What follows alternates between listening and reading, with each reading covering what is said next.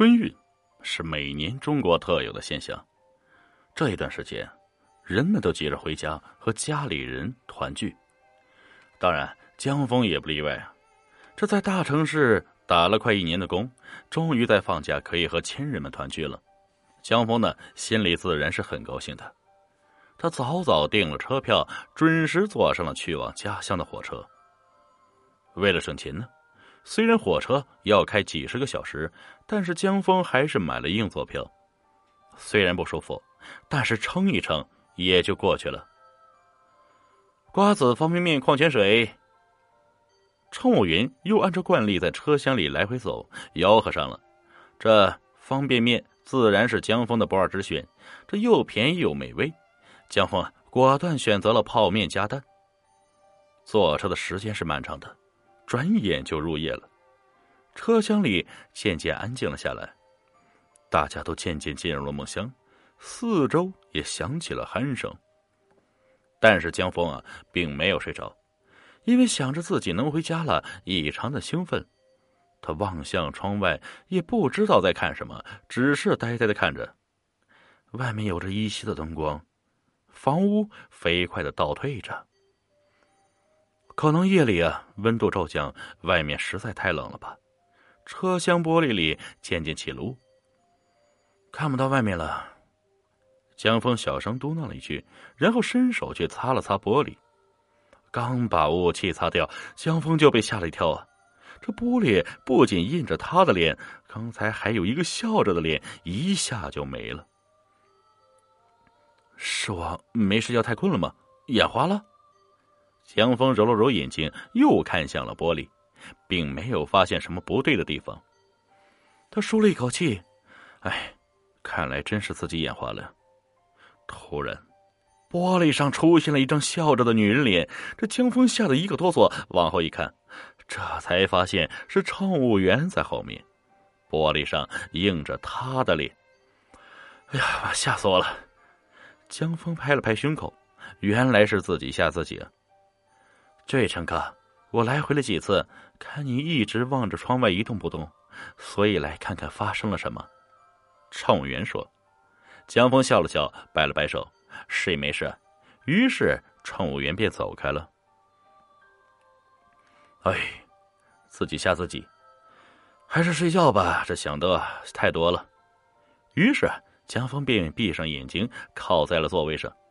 也不知多长时间过去了，江峰是刚要睡着，迷迷糊糊听到了叫卖声：“水果、矿泉水。”江峰闭着眼想，这词儿好像是换了啊。听到叫卖声，江峰感觉肚子有点饿了，但是他迷迷糊糊又不想睁开眼，于是就懒洋洋的伸手到口袋里摸索。口袋里啊，正好还有下午剩下的十块钱，就从口袋拿出举了起来。那个，给我来瓶水，还有啊，给我两个苹果，放桌子上吧。十块够吗？好。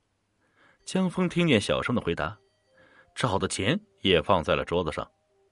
因为找的钱估计可能也不多，江峰呢也没有准备仔细看。乘务员找好钱后，就继续推着车叫卖去了。推车的声音也渐渐变小，江峰呢也是渐渐睡着了。